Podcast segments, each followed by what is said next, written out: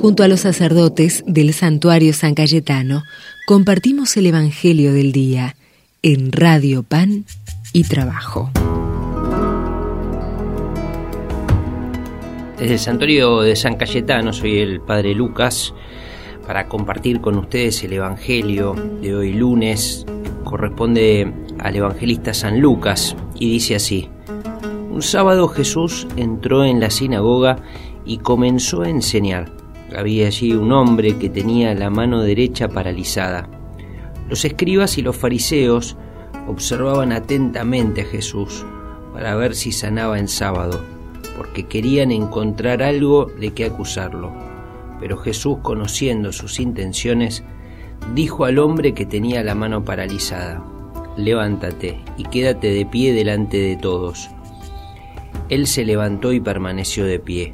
Luego les dijo, yo les pregunto, ¿está permitido en sábado hacer el bien o el mal, salvar una vida o perderla?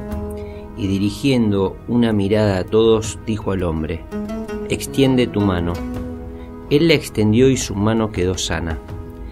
Pero ellos se enfurecieron y deliberaban entre sí para ver qué podían hacer contra Jesús. Palabra del Señor. Gloria a ti, Señor Jesús. Jesús vuelve a poner las cosas en su lugar. El sábado era el día donde Dios había descansado luego de hacer la creación y por eso el Sabbat, que es un día muy importante para nuestros hermanos mayores los judíos, tenía varias restricciones, como buscando poder eh, rememorar ese día de la creación que el Génesis invitaba a todos a descansar como lo había hecho Dios. Pero Jesús está buscando mostrar algo más profundo. No se trata simplemente de, cumplir con un ritualismo de no hacer esto no hacer lo otro, o de caminar tantos pasos, sino que el sábado está hecho para el hombre y no el hombre para el sábado. Esto incluye no solo las cosas religiosas, sino el resto de las cosas que Dios nos fue regalando o nos va regalando a lo largo de la vida. Las cosas están hechas para el hombre y no el hombre para las cosas. Algo tan sencillo y que ya muchos siglos después, a veces seguimos sin comprender. Por eso en este día queremos pedirle a Jesús volver a, ubicar las cosas en su lugar y a pararnos nosotros también en el lugar que, nos toca. Le pedimos a la Virgen y a San Cayetano que, que nos concedan esa gracia.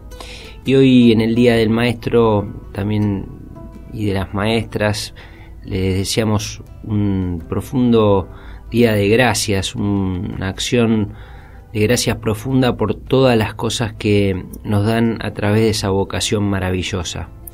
Que el Dios bueno nos bendiga, nos proteja, bendiga a nuestras familias, nuestros amigos y vecinos, el que es Padre, Hijo y Espíritu Santo. Amén.